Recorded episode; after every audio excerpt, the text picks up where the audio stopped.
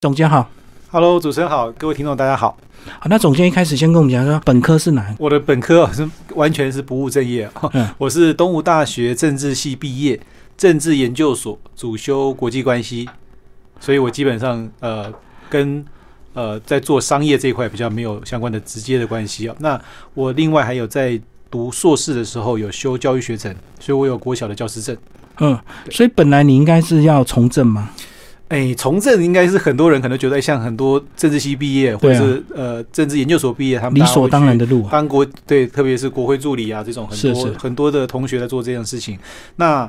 我因为修了教育学程，然后在大学包含研究所，总共八年到十年的时间，其实我都一直在玩童军啊，所以嗯其实对教育这一块其实是有很深的接触。那也因为这样子进了阿寿，第一份工作其实做的都是跟教育训练有关。嗯其实我主要的前八年都在做教育训练这件这个部分的工作，嗯哼，所以一进阿寿到现在都从来没有离开过。对 已经第十二年。所以本来应该是也要去当个教师，对不对？诶，我那时候其实，在我们那时候是最后一届，你只要实习完一年就可以拿到教师证，所以嗯我其实是有拿到国小的教师证。但我实习完一年，我就很清楚的知道我应该不太适合教师这个工作。哦，我觉得原因很单纯，就是因为呃，我可能没有办法想象说我自己一个工作已经知道你三十年后在干嘛。我觉得它是个很有意义的工作，但我自己本身的个性，我觉得我没有办法这么一个固定在一个环境待这么久的时间。哦，就是可能教书教三十年就是这个样子，就对。对我可能，我觉得我那时候实习完一年，我就决定我应该没办法，所以我就毅然决然要投入职场。所以主要就觉得没有变化，就对。嗯，对，就是太相对来讲没有变化，也不能说因为你会一直换班级啊，会换学生，但是可能整体的工作是相对比较固定的。嗯嗯，所以你第一个工作等于是在阿寿的教育体制下，是做教育训练吗？其实我那时候呃，因为我刚刚讲过我的背景并不是商业相关，那如果你要投入职场，基本上这一块就很缺乏，所以我那时候其实有一个很明确的目标，就是我要找一个有愿意培养储备干部的公司。嗯所以那时候其实我就在搜寻嘛。那其实那时候阿寿才刚开始做呃储备干部制度，那我觉得很特别，就是它是国内比较少的企业愿意做这样的投入，跟愿意花很多的资金跟人力，嗯包含整体的高阶主管都亲自来做教学跟辅导，然后亲自来带这批储备干部。所以我觉得我也很幸运，就是在二零零八年加入阿寿的第五期的储备干部。储备干部需要什么资格或什么条件？他需要签约吗？我们那一年蛮蛮特别，刚好遇到金融海啸。嗯，对，金融风暴结束之后，所以其实我们那一年的甄选，听说拿到的履历是超过万封以上。嗯，那我们选出五十个人那一期。那你刚刚说的条件，其实我想，呃，基本的学历，当然大学大专以上毕业，这个是最基本的要求。但他们其实在找的人，呃，我想最重要有三个特质。第一个就是在呃态度跟个性，个性上面你可能就是要具备。啊、上进啊，或者说你你说这些东西这几个特质，可能我讲的比较抽象，比方说你要态度优、潜力佳，然后弹性大，嗯嗯，这几个特特质对他来讲，他会透过很多很多的一些呃观察，包含他的培训，包含他的一进去阿寿报道，我们就要进去一个五天四夜的一个集训。嗯嗯，他在这五天四夜就会做一个三百六十度全方位的一个评鉴，集训营。然后呢，嗯我们整个培训是半年。是是，所以其实他这半年要投入非常多，包含你一进去，除了五天四夜的集训，你要再来接下来三个月都要在门市实习，跟着第一线嗯。的、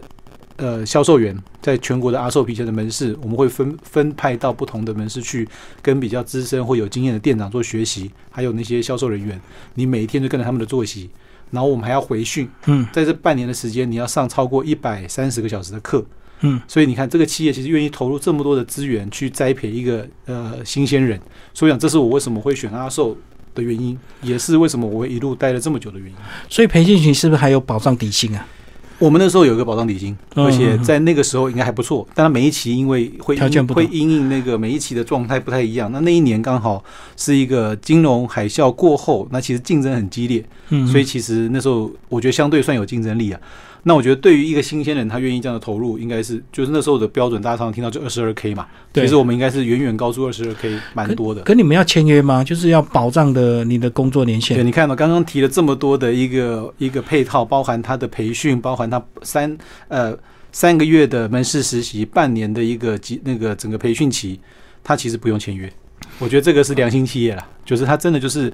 过程中你随时可以下车，但是你愿意留下来，他其实会愿意投入这么多的资源来培育一个年轻人。嗯，他不怕你中途离开就对了，所以他也不用什么违约赔钱。他会希望做到就是你是心甘情愿留下来的，嗯因为他我我对于这个企业文化，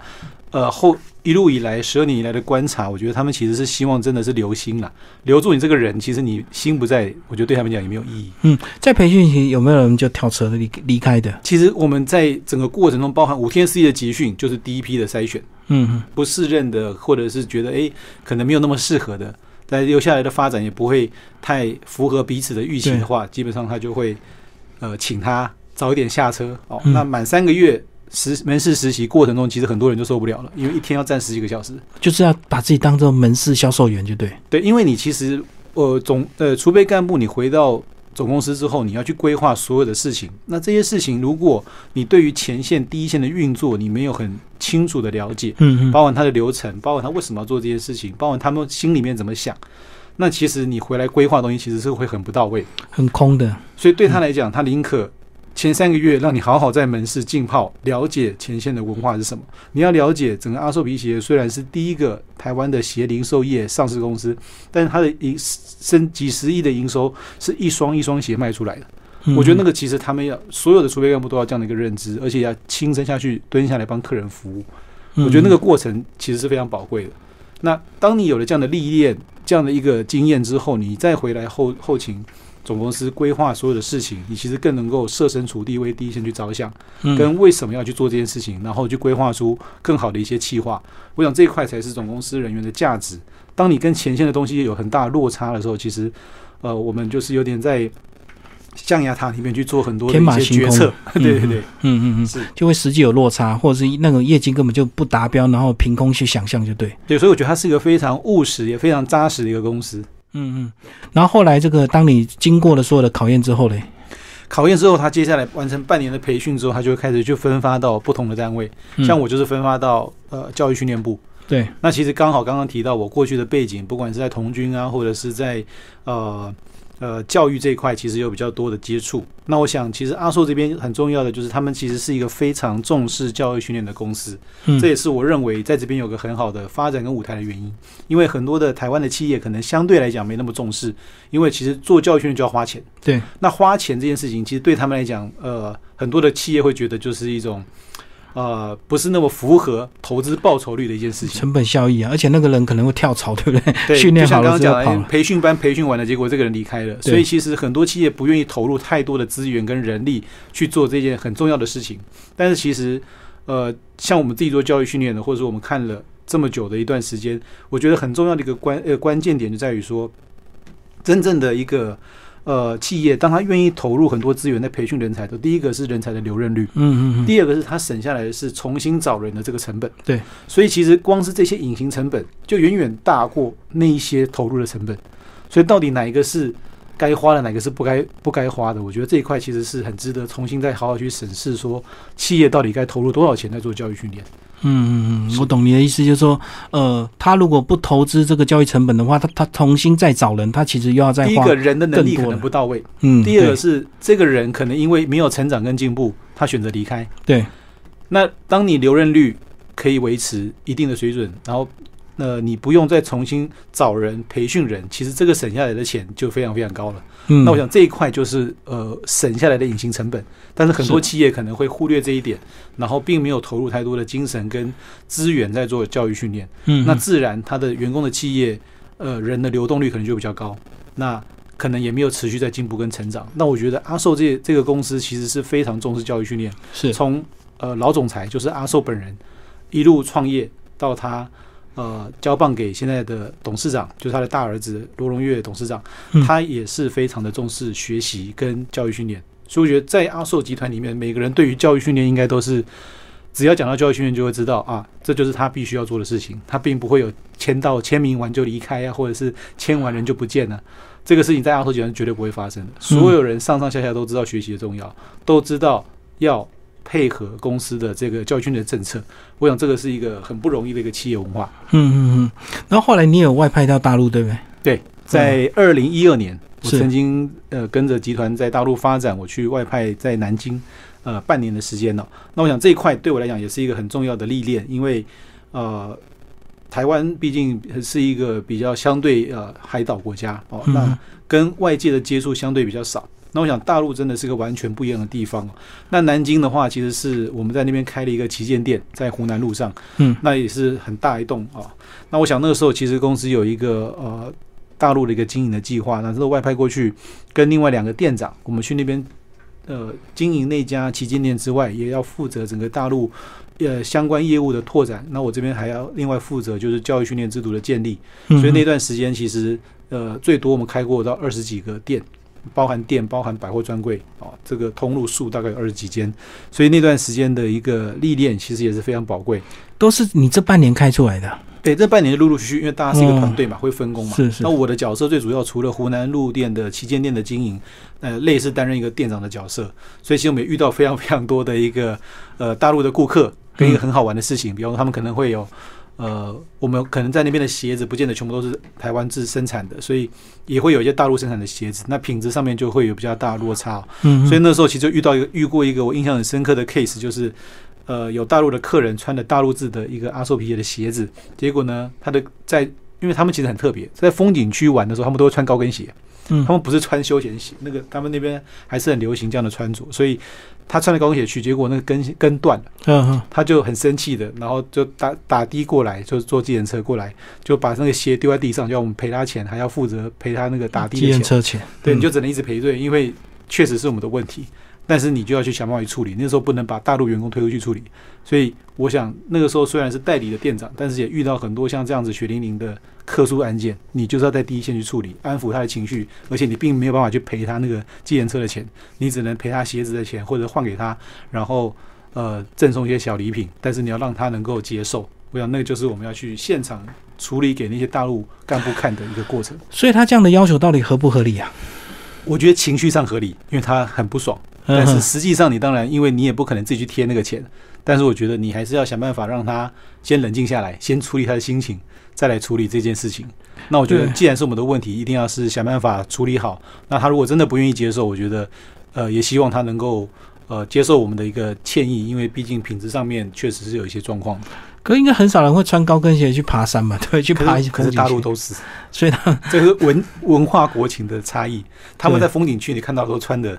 像我讲的，女生穿高跟鞋啊，穿那种呃细跟的啊，然后穿的很正式的啊，嗯嗯，不像台湾已经完全已经到下一个阶段，就是穿的对，没错，对，完全就是两件事情，所以蛮像是二三十年前的台湾了，你可以这样想象。所以你那这半年就是阶段性任务结束就回来了嘛，哈，就纯粹只单纯就是去历练半年发展。那个时候有一个很重要的考量，就是说。呃，虽然后面公司有一些政策上的调整，那逐步把大陆那边的业务收窄，然后变线上店了，变网店。但是我那个时候半年回来，原因就是因为，呃，第一个家人都在台湾，第二个就是，呃，有想说如果再继续待在大陆，可能就会比较长期留在那边，因为你累积的相关大陆的经验，其实很多时候你在职场做跑道的转换的时候，其实你会人家会看到你的大陆经验，他会希望你。去大陆发展，那其实那个时候就要取舍。那我觉得刚刚提到，哎，去大陆是个很好的经验。但是去完之后，你会发现，其实台湾这边你还是比较多的施展。因为很重要的一个关键就是，在大陆那边，除非你落地生根，嗯，不然你很难打进去当地的圈子。对，那你很难打进当地的圈子，基本上你很难把事业做好。那我觉得，如果我没有办法在那边落地生根，待一辈子，或者是待十年以上的时间，我觉得基本上我是很难有办法在里面做。很大的突破。你讲的是交际应酬这个部分嘛？就是如果你没有落定居下来的话，交际应酬也涵盖到包含人脉，包含在你在做呃商业活动的推展的一些资源。那那些东西其实都是从人脉连过来的。所以我想那个东西其实环环相扣了。那特别大陆是一个非常讲关系的地方，嗯，所以当你不能落地生根、长期的经营的时候，基本上我觉得你很难把那边的业务做好。所以既然我也没有这样的打算，我觉得就。考量考量还是回来，那回来之后还是继续在做教育训练这一块的一个服务。嗯嗯嗯，所以回来还是在事业部营运，就对。对我回来先回到教教育训练，那那个时候其实刚好遇到公司在呃推新的一个人才发展的一个呃训练的计划，那也是因为刚好董事长在二零四呃。一二年到一四年，公司包含上市，然后包含就是正式接班之后，他其实推了很多他自己的一个呃人才发展的一些计划。所以其实那时候我们呃。就是呃，在董那个董事长的一个大方向的策略指导之下，我们底下去开展了很多呃训练的一些方向，所以那时候其实做了很多这方面的事情。那您刚刚提到的一个创业的事情，就是后期到二零一七年，对，我们去成立了一个新的子公司。那当然，这个酝酿也酝酿了一两年的时间，就是针对于袜子这一块，康菲家，对，机能袜这一块。那我想，机能袜其实是因为阿寿其实在呃鞋的这个领域上面耕耘了。超过一甲子的时间，那它其实鞋子、鞋垫跟袜子本来就是足健康的铁三角。对我们来讲的话，袜子就是一块呃呃足健康的一一环。嗯，那但是呃，二零一四年董事长夫妇在读台大 EMBA 的时候，他们其实有参加了一个两岸四地的戈壁挑战赛。嗯嗯，去走了四天的戈壁沙漠。那这个戈壁沙漠。呃，沙漠的气候其实晚上非常冷，白天非常非常热，所以这个极端的气候加上地是非常的呃很多的危险，包含有一些可能会刺穿你的鞋子的，所以整个过程中是非常的辛苦。嗯，那前几年都遇到一个问题，他们前几年参赛都遇到起水泡的问题。嗯，那董事长夫妇那一年他们自己要参加，他们其实就很想要解决这个问题，就是有没有办法去做一个不会起水泡的袜子。嗯嗯，那其实水泡有两个成因，第一个叫做热点。第二个叫滑动，嗯，热点容易让，比方说你脚可能因为流汗，因为什么，它就会脚会变白白的。有时候我们可能脚泡水泡久了，你会觉得脚变白白的，皮肤变，那时候很容易就变破，很容易再加上摩擦就破掉。嗯，那就或者是起水泡。我们后来用了呃两个东西来克服这两个东西。第一个是呃我们用了呃竹炭这个呃纱线，因为它吸湿排汗透气，它可以避免热点的形成。嗯我们用了一个。后来拿到一个专利技术的一个一线到底的做法，就简单来讲，就是把袜子的内侧翻出来，完全没有多的线头。哦，大部分都是线头会摩擦，就对。我其实有今天有带一双来送给主持人，所以就是这个完全没有线头的袜子，就像刚刚讲的，可以避免多余的摩擦。你可以想象成你的脚跟袜子中间没有多的线，自然就不会产生不必要的摩擦。完全的平贴，就对。完全包覆服贴，然后本身的袜子又是全气垫。嗯，所以董事长夫妇那一年，整队三四十个人，没有了起水泡。所以这个 case 这个案例，其实给我们证明一件事情，就是阿寿集团其实是有能力去做机能性的纺织品，包含机能性的袜子。嗯，对，有时候这个鞋子穿的好，可是袜子不好，还是一样脚会受伤，对不对？所以它是很关键的，就是这个东西它保护你的脚。那当很多人可能诶比较忽略这一块的时候，很容易就因为这样吃亏。那其实前几届呃去董事长夫妇去的是二零一四年，嗯，前一年他们的学姐张凤书也是一个名人，对，就是一个女星艺明星，对，她就是也参加这个戈壁挑战赛，她第一天的起水泡，嗯嗯，第二天变血泡，第三天变泡中泡，所以她一路走到终点是四天要走一百一十二公里的沙漠地，痛哭流涕。那因为是个名人嘛，所以刚好《时报周刊》有一一大篇专访在讲他的心路历程，所以确实这个袜子解决了后面几届很大的一个困扰，嗯，然后可以让他们得到更好的一个成绩。所以你在康菲家这边两年的时间，然后又阶段性的任务又结束了。是这个新的品牌成立之后，其实我们花了很多心力来做推广，包含制作内容。因为各位刚刚刚的分享就会听到，其实它是个很好的一个产品。那我们做出一系列的商品，可能有几十种。长的、短的，像现在大家很喜欢穿的那种隐形袜，或者是呃船型袜，或者是怀上袜。哦，那我想袜子，说实话，我自己穿了两三年了，确实都是非常好穿。那吸湿、排汗、透气、除臭、足弓支撑、保护脚、分散压力、延缓疲劳。我想这些东西确实是我们很需要的。但我也必须说，我们遇到一个很大的挑战跟困难，就是呃，二零一七年到一八年、一九年，其实是已经是电商这个时代的一个。呃，特别是 Facebook 或者是呃一些呃网络广告的一个红利的末期。嗯，简单来讲，一个粉丝呃 Facebook 的一个粉丝团的团主，他可能有超过几十万的粉丝，但他可能根本都接触不到这些人。对，他可能只能接触到可能一万人不到或几千人。哦，那我想那个落差是非常非常大。嗯所以这个广告红利迅速流失的情况下，对我们来讲经营电商是非常非常辛苦的。所以后来大家就知道，哎，听说一个新的东西叫做新零售啊，时需整合。所以其实这个东西对我们来讲就是一个新的转型的一个方向。但是毕竟我们不像阿寿，它是有实体几百家的实体的通路，但是对于康菲家来讲，一个新的品牌完全纯靠电商，确实是非常辛苦的。所以我们在二零一九年其实呃做了一个很大的一个调整，就是呃回归阿寿集团，我们把康威 Plus 整合到全国的阿寿门市，一样让很多人可以买得到，所以它自然就有多了一百多间的实体通路。嗯嗯，加上我们线上持续会做销售，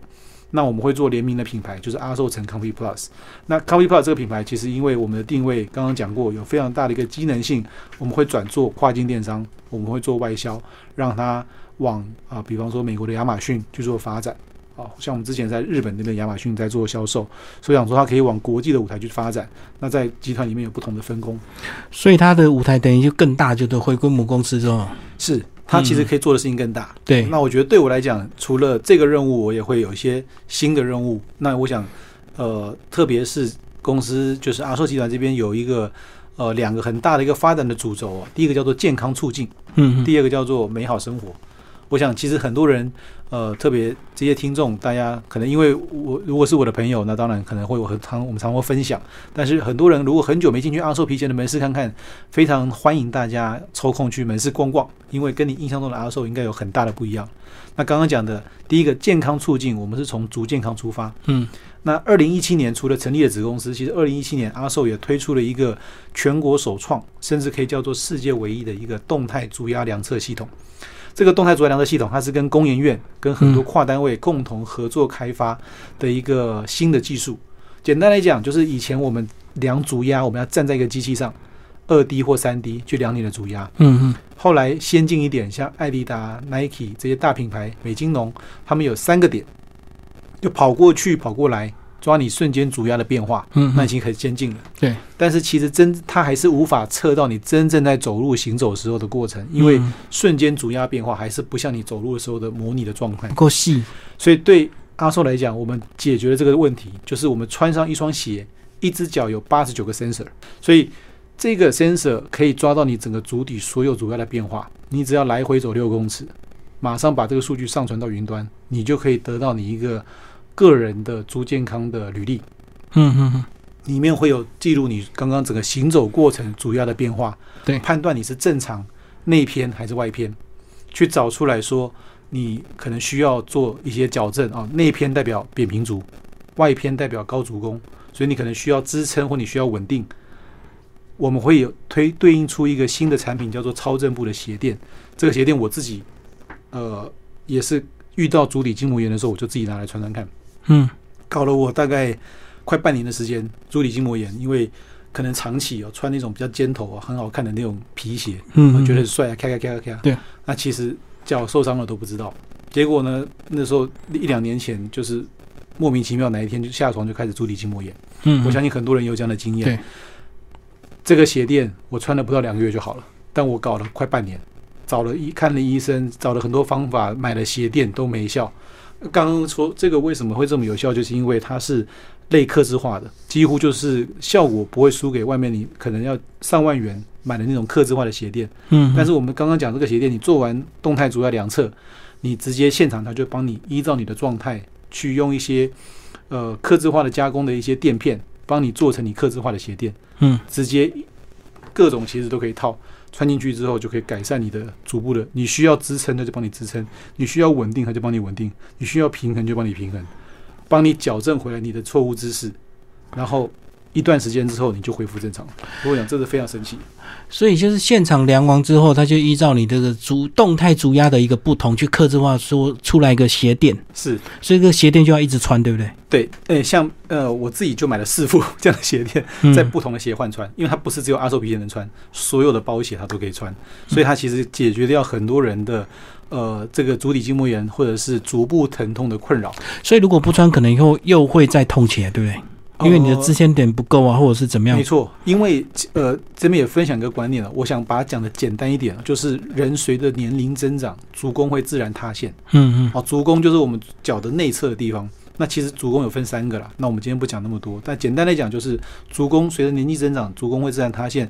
那塌陷的话，自然你就会像呃，有人会被称为所谓的功能性的扁平足。嗯，哦，所谓功能性扁平足，就是你想象看，扁平足就是整个足弓不见了，它是完全整个脚面去撑到地贴住，嗯所以它等于很容易呃压力就会整个太大，因为它接触面太大，它并没有办法分散。嗯但是如果你正常的人，应该是脚跟着地到脚掌着地，这样过去，其实你的压力是分散掉的。它这样啪啪啪，其实它完全就是会很容易伤到他的脚。嗯所以为什么会需要这样的一个呃功能性的一个矫正的鞋垫？其实一方面是因为我们我们随着年纪增长，本来就会有这个需求。嗯，那以前你会觉得你都不需要，因为以前我们年轻，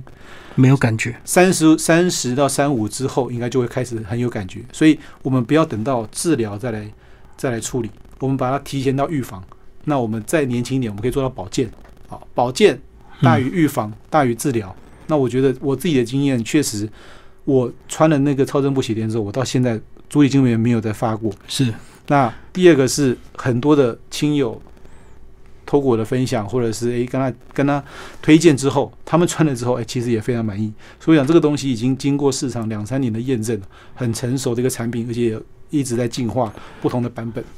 你说会随着年纪，你的足弓会自然塌陷，那意思是我们的动态这个呃足弓调整是每年都要去调整一次吗？他其实建议大家是三个月调一次，最晚哇六个月的调整一次。为什么？刚刚讲嘛，测完之后你不是正常就是内偏就是外偏，对啊，那其实我们做累积的呃大数据的资料已经超过十六万笔。嗯，这十六万笔出来，其实有九成以上都是不正常。对所以如果你是不正常，其实很正常，嗯因为绝大部分的人都不正常。是，对，嗯，所以三个月就要重测一次，就要重做一次鞋垫了。呃，应该这样讲，他会帮你做一些调整。所以其实那个都是全国阿寿门市的呃服务人员，他会帮你做调整。所以其实你买的那个鞋垫就享有终身的服务，其实你是不需要自己去手动调整。那你只要测完之后，他会决定，诶，看完你测完的结果，他会帮你做调整。如果你不需要调整，那就是确保你，诶，你就是继续穿这样子。矫正完的状态哦所以你的意思是，你可以拿本来做好的鞋垫再去微调，对了我自己有试服，终身保固啊我我其实可以穿很久。哦，因为比方说，你如果只有一双，你可能可能穿一年一年半，它可能就因为每天穿，它很容易就坏掉。但如果你有两双换穿，可能两双的寿命就变三年。像我有四双换穿，基本上每一双我我相信可以穿个三五年，应该是没问题的。哦，原来还有这样子哦，随时三个月可以帮你微调这样子。对，随其实随时啊，有些人想要一个月去也可以，但我觉得不需要这么密集哦。对，但我觉得重点还是回到一个逐步健康保健的观念。所以刚刚有分享到，呃，阿寿集团接下来有两个很重要的使命跟目标，一个是健康促进。对，所以我们从足健康出发，嗯本来就是阿寿的强项。那鞋子跟鞋垫刚刚有介绍，袜子就是康威家。对对那本身阿寿自己也有出很多的机能袜，竹炭的啦，或者是各种嗯不同的环保纱线的等等。所以其实这三个鞋子、鞋垫、袜子，你只要顾好，基本上百分之八九十以上的足健康的问题，你都可以呃 under control 哦，你可以、嗯呃掌握好。那很特殊的一些个案，比方说可能是比较疲劳性的，或者是有特殊状况的，我想我们可能就要在寻求更多的协助。嗯。另外一个宗旨讲到美好生活，那美好生活是什么？美好生活这个其实就刚刚一直想跟大家分享，就是可以找时间去全国阿寿门市逛逛。就是其实阿寿现在很特别，现在刚好端午节，我们也卖粽子，嗯而且是我们总裁夫人的罗妈咪的那个粽子。那为什么说罗妈咪粽子？其实是因为阿寿有超过一百万的会员，目前我们手边的资料应该有一些一百六七十万的会员。其实这么多的会员人数，他在阿寿皮鞋里面只买皮鞋嘛，其实他应该有很多的需求对，他只是不在阿寿这边买，也会去别地方买。所以我觉得这是一个基于会员服务的一个理念，就是说希望能够提供更多元、优质的服务，但经过阿寿的严选。所以我们其实在，呃呃五年前，我们就推出了一个阿寿会员的生活购物制，嗯嗯嗯，那就是一个类似想象成过去的网购的行路，或者是这样的一个东西。但这个东西其实它是，呃，里面什么都卖，哦，卖 Ocean，卖 Dyson，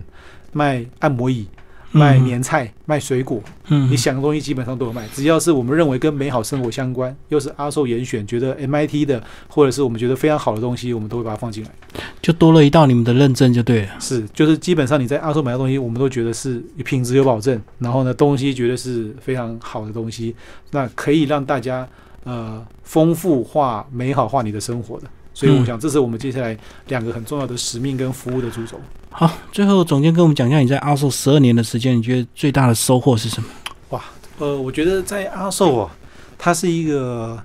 呃非常重视教育训练、重视学习成长的一个公司。所以对我来讲，我觉得，呃，我为什么会在十二年前选择这样的一个公公司，然后十二年后还一直留在这边继续努力耕耘的话，我觉得他其实愿意给年轻人很多的机会，嗯嗯而且他愿意花很多的资源，然后包含高阶主管们都花很多的精力来，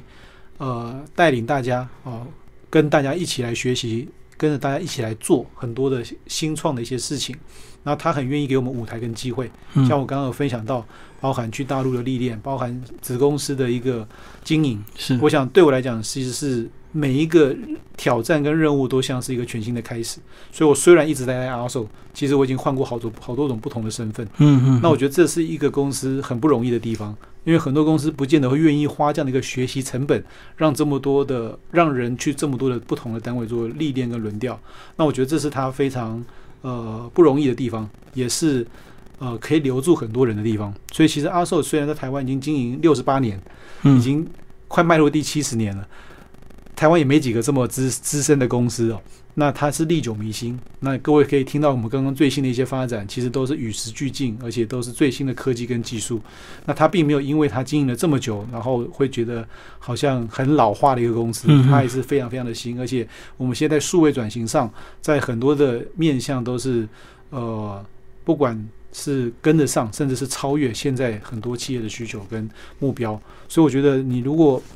简单的来分享的话，我觉得其实是呃很开心有有机会在本土一个这么优优质的一个公司可以服务这么久，那也可以在这边做出很多的贡献，比方说在教育面，哦、可以。在公司里面类似担任一个呃教育训练类似教务处啦，我们以前的角色像教务处的概念，是做了八年的时间。那新的品牌的创立，它有机会到跨级呃跨境到呃国外去做推展。那接下来我的任务其实就是在呃集团里面去做很多休闲运动，还有呃一健康促进这一些呃新的创新创服务的一个推展。嗯那包含跟外界的连接连接，我们在呃捷运七张站阿寿的北新店的二楼也开了一个体态平衡中心，它其实就是在做呃人的身体平衡的一个服务。好，这个这个新的一个服务，其实有点像是各位可以想象成，我们有些东西，呃，有些病痛，我们可能需要去医院，但那可能占了一一小部分。有一些人呢，可能是会会因为身体的不舒服，比方说我们现在工作压力太大，工作时间太长，然后饮食不均衡，我们会有很多出现所谓的亚健康的一些嗯状况的问题。嗯你还没有严重到去医院，但你又去找一些偏方，比方说有一些民俗疗法，但是又不见得有效，因为嗯良莠不齐。那这个时候，这个体态平衡中心就是帮各位找回身体的平衡。因为身体很多时候的病痛来自于身体的失衡。对，当我们因为走路因为什么因素啊，哪里痛啊，手痛脚痛，你会用你身体的姿势去避开那个痛的地方。没错，那个叫做姿势就对偏了。那个叫代偿，就是你会有个代偿的动作，然后呢，你那个代偿动作久了，你就会习惯那个错误姿势，嗯再久了就会开始病痛。所以我们要找回失落的平衡，所以我们什么叫体态平衡？体态平衡的身体就健康了。所以这个跟我们的足健康还是环环相扣的。那这也会是接下来我会呃在推展的业务中很重要的一块，就是推展这样一个体态平衡、身体健康的一个概念，然后找回大家失落的平衡，找回失落的健康。那我们我们呃不去谈到说啊多么的医疗层面的疗效，但是它其实对于一些运动治疗，它教你很多的一些动作，强化我们身上可能比较不足的地方，然后呃我们可以自我做疗愈跟保健。我想这一块其实是接下来很重要的一个任务。所以它目前是等于是在七张店算是一个测试的一个旗舰店，就对。对，但是因为我们是跟洞悉物理治疗所一个很专业的单位、呃合作共同合作，嗯所以其实这边里面的个案管理师，他都是一对一的服务。嗯，那这个一对一的服务有别于坊间可各位想象中的，诶，健身房或按摩很大的不同，就是一来他会帮你做身体的评估，一对一的评估完之后，看你走路的姿势，看你站的姿势，确定你身体有没有平衡上的呃不对称的问题，再来帮你做一些矫正跟调整。然后调整回来之后，你会发现其实呃，其实会跟你想象中的感觉是完完全全不一样的。那你可能长期有一些腰酸背痛、肩颈酸痛，或者是有些人可能会有高低肩、嗯驼背，这些其实都是跟体态平衡有关系。所以它等于是有点像一对一的生命教练，对不对？不是只有健身而已，是他找回他他其实找回你生命的一个平衡。嗯身心灵的平衡，因为很多人的时候，呃，心内心会阿展会对郁阻，其实是因为身体不舒服。嗯那身体不舒服有很多种的原因，其实很重要的一个很大的原因之一就是刚刚讲的，因为姿势，因为什么嗯嗯嗯，跑掉了。对然后呢，身体不平衡了，所以身心灵都会很多的问题跟产生的状况。所以讲这个确实是，呃，目前我们在从三月十四号开始营运下来，呃，到现在已经大概有三个多月的时间哦。那其实服务或者是有些亲友去体验过，我觉得他们的反应口碑都非常好，也希望在全台湾能够有更多这样的一个据点能够来提供这样的服务。所以讲这个确实是很多亚健康的族群的人的一个需求。嗯好，今天非常谢谢阿硕皮鞋休闲运动业务发展室的总监李汉阳为大家介绍。